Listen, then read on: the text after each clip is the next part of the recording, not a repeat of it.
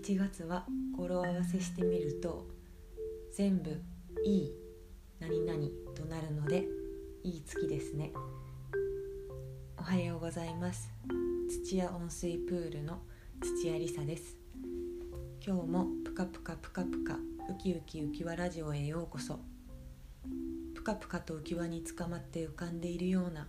そんなぬるくあったかい時間を皆さんに過ごしてもらえると嬉しいです。先日小学校6年生の時のクラスの友達に会いました。4人で会ったんですけど成人式以来でなので7年ぶりくらいすごく久しぶりにあの集まりました。家から5分ぐらいのところに住んでるお友達が海外赴任にする海外赴任することになったりギャルだった友達がもう2人のお母さんに子供のお母さんになっていたりラッパーだった友達がインスタグラマーになってたりなんかすごいみんな面白くて世界は広いなと思いました。それぞれの思い出が断片的ですごく今まで忘れていたこととかも思い出してすごく楽しかったんですけど一番なんか面白かったのは友達の友達のことを表現する時に住んでる場所を使うんですね。例えば「えっ、と誰々ちゃんえ誰じゃ誰々ちゃんってどんな人だっけ?」とか言うと「ほら何々公園の裏に住んでる人だよ」とか「ほらロイヤルシャトーに住んでた人」とかでそれでみんな「あー」とかこう通じ合うっていうのが小学生ならではというかなかなかないことだなと思ってすごく面白かったです私の話をしてた時に会社を辞めてアルバイトしながらゆっくりやっていこうかなと思ってるよと話した時に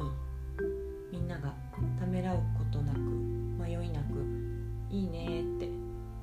言ってくれたことにすごくなんか温かさと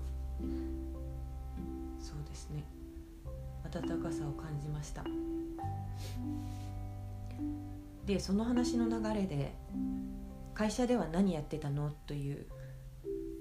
ことを聞かれえっ、ー、と普通の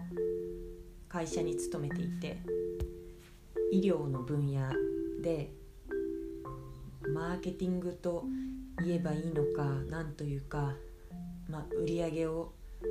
追ったりすることなんかをやってましたって言うと絶対合ってないじゃん。というふうに言われてああんか小学生の時からそういうイメージだったんだなというかまあうんなんていうかあそっか私ってそうだったんだというふうに思ってなんかちょっとほっとしたのと子供の時の自分を知ってる人に会うのってすごく面白いなと思いました。今もまだまだ子供なんですけど。ね。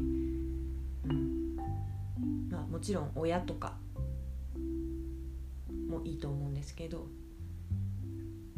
子供の頃のことを知っている友達とかに会うの面白いです。はい。えっ、とでは詩の朗読に移ります。えっ、ー、と今の話にもつながるんですけどあのやっとやっとここのところ自分のことを分かり始めてきている気がしていてで今すごく心が穏やかであの幸せだなってあの思えているんですけれどそれって本当に自分が自分でいるということ？が大切なんだなってあの本当に最近初めて分かって えっとそうなんです。最近別の友達にもこんなに自分のことわからない人っているんだねって言われたぐらい本当に自分のことが全然見えていなくて、うん、でも仕事をしているときっと私だけじゃないと思っていて毎日やることがあったり期待されていることがあったりすると自分やりたいこととか思ってることとかそういうものがどんどんてしま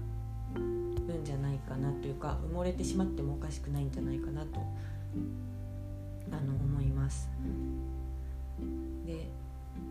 そのでもだからすごく自分が自分でいるっていうのはすごく簡単なようで難しいなって思うんですけどあの吉本ばななさんの「無理をしないこと」という本があるんですけどあ嘘嘘ごめんなさい。吉本ばななさんの「違うことをしないこと」だ。おすすめです。この本にえー、っと吉本ばななさんが自分自身であることのためには何もしない一日を設けることが大事だと思うというふうにおっしゃっていて家にいてもいいので退屈で死にそうという日があるといいと思うっていうふうにおっしゃっていて、すごくなるほどと思いました。何もないことが苦手で私結構予定とか詰め込んじゃったりするんですけど何もない日はこの言葉を思い出して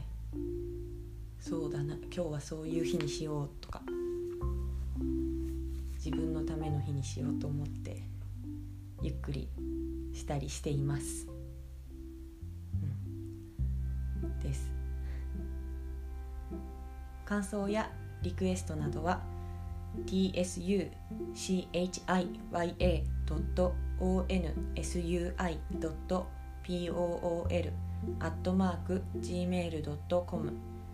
土屋温水プールアットマーク gmail.com までぜひお寄せください。おかえり。帰り道がわからなくなったら世間に目を閉じて世界に目を開く。もう見失わないよう好きなものに印をつける。も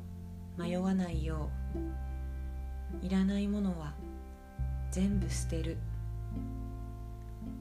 自分に耳を澄ませ自分を澄ませてゆく。自分を自分に返してあげる。おかえり。君はすべて君だけのもの。